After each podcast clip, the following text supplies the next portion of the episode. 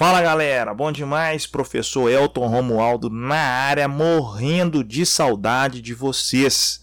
Pessoal, esse é um episódio ultra mega especial por dois motivos. Primeiro, que eu vou falar de um autor que estou devendo a vocês há muito tempo, vou fazer uma série de episódios sobre ele, que é Aristócles, ou popularmente conhecido como Platão. Então fica aí, se acomode aí, nós vamos tocar a vinheta e o negócio vai acontecer. E o segundo ponto é que no final desse episódio eu quero fazer um convite para você. Então fique até o final. Eu quero fazer um convite, é um projeto maravilhoso que está se iniciando e eu tenho certeza que vocês vão gostar, beleza? Então se acomode aí e vamos que vamos.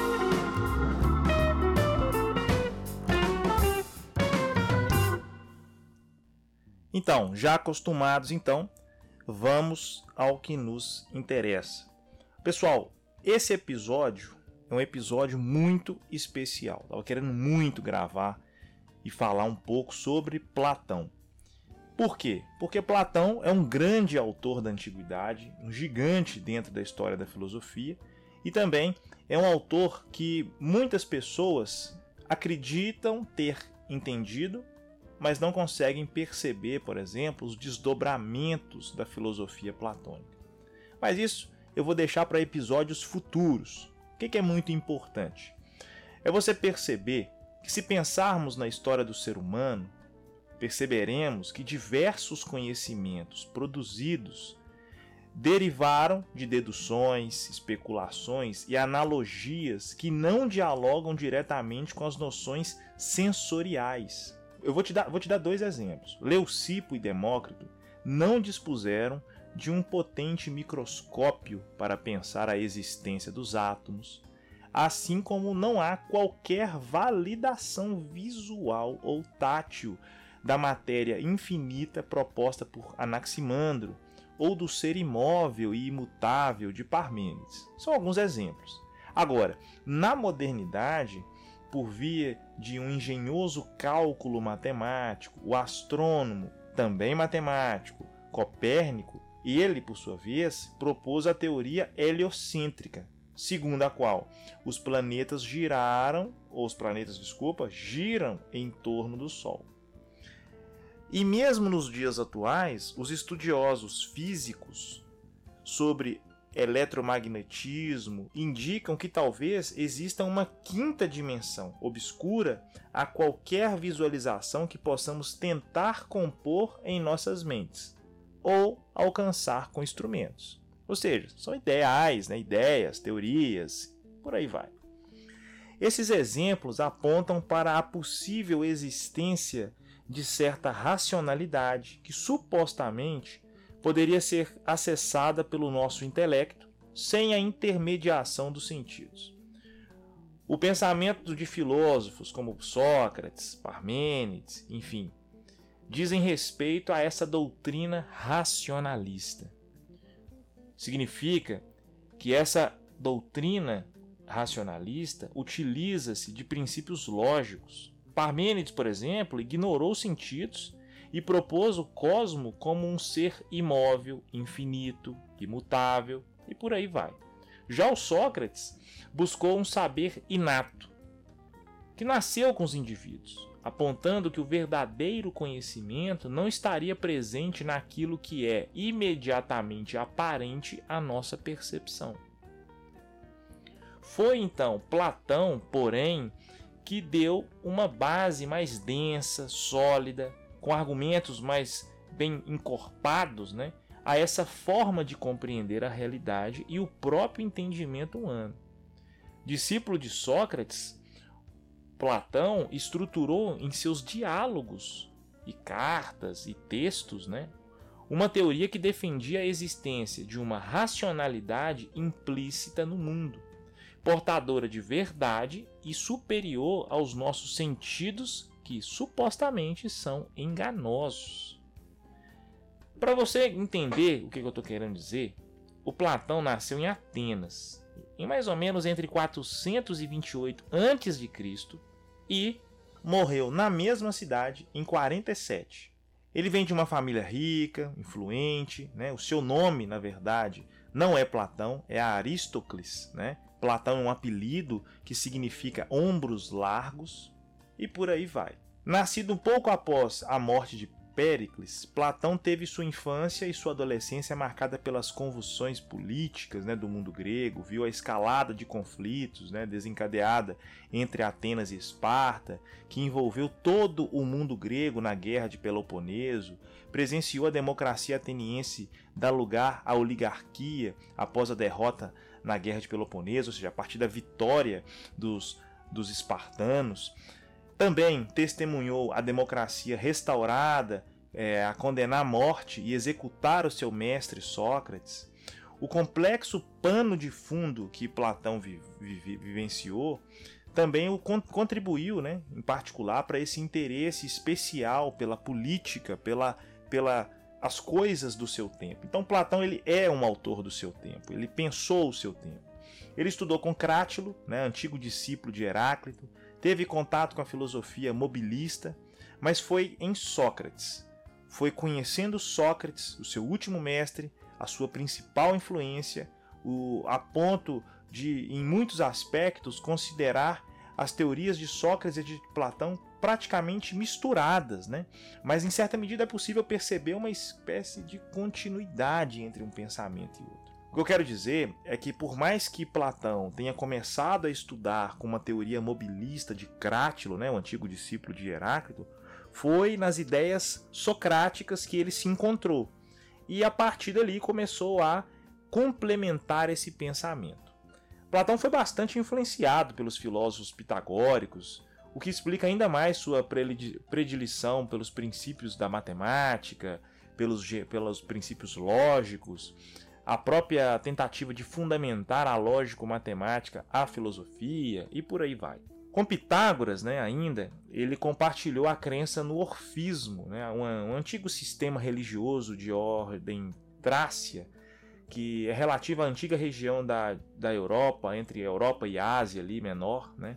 que hoje seria a Grécia, a Bulgária, a Turquia, aquela, aquele, aquela meiuca ali. Né? E isso tudo foi muito fundamental para a filosofia do Platão.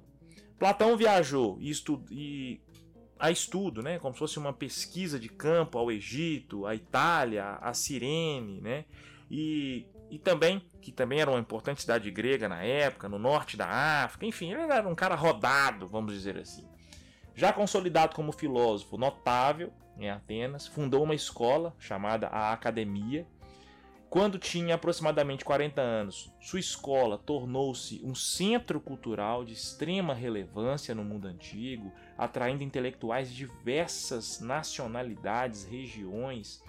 E um jovem macedônio conhecido como Aristóteles, que foi o seu brilhante e mais famoso discípulo, né? que vai dar, fazer várias rupturas, foi professor também, não o Platão, mas o Aristóteles, de Alexandre o Grande, e por aí vai. Platão realizou duas grandes viagens à Magna Grécia a pedido de Dion, seu discípulo. Dion era cunhado de Dionísio I, tirano de Siracusa, cidade fundada por gregos e que hoje está localizada na Sicília, na Itália. Sua visita teve como intenção educar o monarca para torná-lo um governante ideal. Rejeitado pelo tirano, Platão quase foi morto e chegou a ser vendido como escravo tendo sua liberdade comprada por um de seus discípulos. O filósofo tentou ainda educar o sucessor, Dionísio II, mas um golpe de Estado por parte de Dion lançou a cidade em uma guerra civil. É, o, o filósofo, por mais importante que seja, por mais necessária que seja a sua presença, ele não tem lugar na cidade. Fica essa reflexão para você pensar sobre isso. De volta a Atenas, Platão permaneceu como professor atuante na academia até sua velhice e faleceu com mais de 80 anos. Ao filósofo atribuímos mais ou menos cerca de 26 diálogos filosóficos, muitos deles protagonizados pelo Sócrates. Além do mais, contamos aí uma média de 13 cartas cuja autoria ainda ela é discutida, né? se realmente ela é socrática ou se não. Mas enfim, Feita toda essa introdução, eu vou partir para um aspecto mais filosófico do Platão. O Platão, seguindo os passos do seu mestre Sócrates, ele elaborou uma teoria que buscava explicar os saberes abstratos né, encontrados na razão humana, que não pareciam de forma alguma dialogar com aquilo que percebemos sensorialmente. Ou seja, eu tenho ideias, né, triângulo, quadrado, círculo, e eu não vejo isso na, na, na realidade, eu vejo representações. Desse modo, Platão assumiu um certo inatismo, né? uma perspectiva filosófica que admite a preexistência de conceitos na mente de todos os indivíduos. Mas quais seriam as origens desses conceitos, ou a origem desses conceitos? E se são internos à nossa mente, por que que se manifestam de modo similar para todos os que acessam? Como no caso das grandezas matemáticas, por exemplo, ou é como se fosse um, um, um ser, uma, um algo que todo mundo acessa e depois volta como se fosse uma espécie de uma fonte, né? todo mundo vai lá, bebe água e volta. Fica uma pergunta. Só que no seu diálogo Fedon, que nós não temos uma data muito precisa sobre a, a escrita desse texto, Platão ele vai falar sobre uma espécie de um dualismo que fundamenta toda a sua filosofia. Somos almas imortais encarnadas em corpos mortais. E nesse sentido, o conhecimento que pode ser adquirido pelos sentidos vincula-se ao corpo, ao passo que a razão inata pertence à alma. Assim como a alma se relaciona ao corpo, ainda que seja entidades diferentes, ou seja, alma e corpo sejam coisas diferentes, distintas, de naturezas específicas, os objetos sensíveis se relacionam às ideias inteligíveis, participando delas. Nesse sentido, haveria uma realidade intelectual em que as coisas verdadeiras existiriam em um estado de perfeição. O que, que eu quero dizer? Existiria enquanto uma ideia perfeita, e tudo aquilo que vemos, sentimos, seria uma espécie de uma cópia que participa de uma ideia original. Então, para você ter uma ideia, se você fechar os seus olhos nesse exato momento e pensar numa cadeira, essa cadeira que você está pensando seria uma ideia perfeita, uma cadeira, independente do modelo que você pensou. Ela é uma ideia, ela é, ela é uma entidade, né? ou seja, ela é um ente, um ser.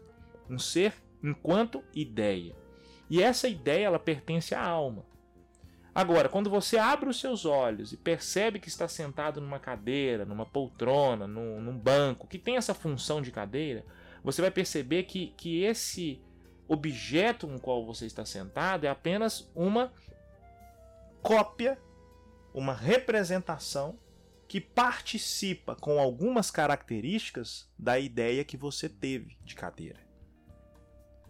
Platão estabelece o conceito de participação no interior da sua teoria das ideias, que também é conhecida como uma espécie de teoria das formas. Agora, para compreender melhor essa teoria, vou te dar um outro exemplo. Imagine uma bola, uma laranja e uma cabeça humana. Ok? Uma bola, uma laranja e uma cabeça humana.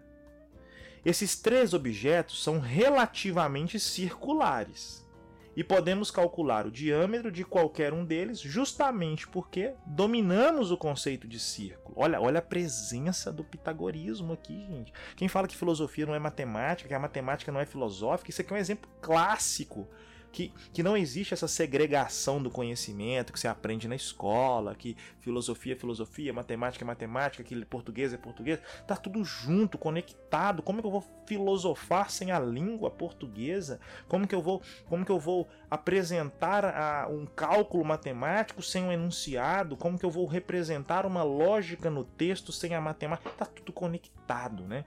Mas enfim, isso é uma discussão depois. Mas olha que interessante justamente porque dominamos o conceito de círculo, que é derivado da ideia perfeita de circularidade. Resumindo, enquanto o nosso corpo físico é capaz de ver e tocar cada um dos três objetos, seja a bola, a laranja ou a cabeça humana, nossa mente os abstrai. Nossa, nossa mente torna isso abstrato e realiza análises geométricas sobre a ideia comum da qual todos esses mesmos objetos participam, que é a ideia do círculo. Então eu tenho de comum na cabeça humana, lá na laranja e na bola, a circularidade. Isso é um conceito abstrato que é criado pela minha mente, que quando olha para uma laranja, que olha para uma bola e olha para uma cabeça humana, eu consigo visualizar isso com muita clareza. Perfeito? E isso é muito interessante, né? Porque para o Platão, o conhecimento superior associado à verdade, ele é relativo a esse mundo aonde essas ideias são produzidas.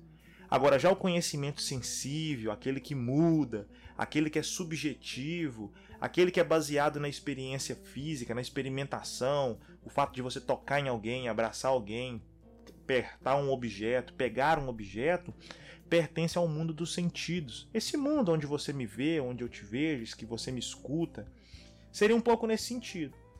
Platão ainda estipula uma rígida hierarquia dos saberes, fazendo com que aqueles baseados no raciocínio abstrato, na razão, a geometria, na aritmética, são cada vez mais elevados, são maiores e são evidentes. Existe uma antiga lenda medieval, me desculpa mais um parênteses aqui, mas eu tenho que contar uma coisa muito interessante. Ela conta, inclusive, que no pórtico de entrada da academia havia gravado a seguinte expressão. Vou ler para você. Abre aspas. Não entre aquele que for ignorante em geometria. Fecha aspas. Gente, aqui está evidente a importância que Platão dá à matemática, à geometria, à aritmética, aos conhecimentos pitagóricos da época. Independentemente da veracidade dessa antiga anedota, lenda, enfim, ela ilustra muito bem a relação do platonismo com o conhecimento. E é justamente dessa maneira que Platão assume um grande idealismo filosófico. Se os sentidos não revelam verdade, ainda que participem dela, a antiga dialética socrática né, deve se converter em uma busca incessante pelas essências, norteada, claro, pelas abstrações da mente. A ideia de beleza a, de uma flor, a, uma bela flor, um belo quadro, um belo espetáculo, enfim, assim como a ideia de bem precede determinado comportamento virtuoso, uma ação, um, que é justo, que é belo e agradável, isso nos revela e nos mostra e nos leva a uma hierarquização de saberes capazes de construir visões sobre a arte, sobre a moralidade e também sobre alguns pontos muito específicos da sociedade. Ou seja, esse idealismo e essa forma de hierarquizar que o Platão coloca nos ajuda a pensar como que os saberes podem ser tratados em um determinado lugar como superiores e em outros como inferiores. Mas diga-se de passagem que essa visão, sobretudo na sociologia contemporânea, ela é ultrapassada. Não existe o belo no sentido o, o, melhor, o pior, numa coisa que é bela, numa cultura, numa num povo. Isso isso isso cai por terra. Agora quando ele pensa o belo, o que é a beleza em si, não um padrão social. O que o Platão está colocando não é esse conceito sociológico de se pensar uma sociedade, né? No sentido mais forte do termo, ah, essa sociedade ela é bela, ela é superior. Não, ele está pensando o que, que é a beleza. O que que torna tudo belo? Existe um conceito geral de beleza a tal ponto de eu afirmar isso é belo? E não pelo próprio objeto, mas pela beleza em si que existe nesse objeto? É esse o ponto. Então, o ponto-chave né, no que diz respeito à arte, Platão, tomando como exemplo os poetas, ele aponta que. Eu vou ler um trecho muito pequeno da obra dele, gigante, que se chama A República. Abre aspas. O que me parece é que todas essas composições poéticas corrompem o claro entendimento dos ouvintes, a menos que estes disponham do antídoto adequado, o conhecimento de sua verdadeira natureza. Nesse sentido, o que, que o Platão está dizendo? A arte é um entrave sensorial que nos afasta do verdadeiro conhecimento configurando um sistema de cópia das aparências, né, estando 3 graus afastadas da verdade. Platão, na verdade, ele está nos alertando que para uma espécie de alienação que pode ser causada pela arte, como por meio da pintura, do teatro e principalmente dos poemas épicos e trágicos, tão amados pelo povo grego antigo. Na verdade, o Platão ele era muito crítico dos poetas, né? Ele não gostava muito dessa ideia dos mitos, das pessoas aderirem tranquilamente a essas histórias. Mas enfim, para o filósofo Platão, se a arte copia o mundo sensível e o próprio mundo sensível já é uma cópia das ideias perfeitas, não há possibilidade de se produzir conhecimento verdadeiro pela associação dessas ficções. Quanto à ideia de bem, norteadora da atividade moral humana, o Platão vai afirmar que o bem ele é metaforizado como o sol, por exemplo, ele é entendido como um elemento que ilumina todos os outros, tornando-os capazes né, de serem visualizados. Aquele que faz o bem é aquele que é iluminado. E nessa perspectiva, se esse é o elemento mais importante entre todos os outros que compõem o mundo das ideias, ocorre também uma hierarquização das ideias, na qual o bem subordina as demais. E nesse contexto, pessoal, já nos encaminhando para o final, eu quero te fazer uma pergunta. Esse episódio, ele fez sentido para você? Por quê? Eu tenho um novo projeto, por isso eu estava meio sumido, mas nosso episódio mensal tá aí, Platão 2.0. Virá novos episódios sobre Platão, vou dar continuidade nisso, vou falar também sobre outros pontos muito importantes em Platão, como a alegoria da caverna. Falta falar sobre a ideia da, da polis perfeita, da cidade perfeita. Vou falar sobre outras coisas muito interessantes, por exemplo, sobre alguns aspectos centrais da doutrina de Platão. Então, não se desespere, novos episódios sobre Platão chegará para você. Por quê? Vou fazer uma série de episódios sobre Platão e Aristóteles, perfeito? Mas antes disso, eu quero te fazer um convite, um convite de, de conhecer a plataforma que eu tenho de treinamento, aonde você que quer fazer o vestibular, que quer fazer o Enem, que quer fazer as, os vestibulares estaduais da FUVEST, eu quero te fazer um convite a conhecer o meu curso de filosofia. São mais de 100 aulas de filosofia nesse ritmo, tranquilo, tentando tornar o mais claro possível para você todo o conhecimento filosófico necessário para você contribuir na sua aprovação. Então, se você tem dificuldade com filosofia, se você tem dificuldade com sociologia, pode ficar tranquilo. Confie em mim que vai dar tudo certo. Te vou deixar o, o, o link, que é um convite a você, na descrição para você ter acesso. Beleza? Então, pessoal, beijo no coração. Tamo junto e misturados, firmes e fortes, igual prego no angu. E vamos que vamos, porque é tudo nosso e nada deles. Valeu!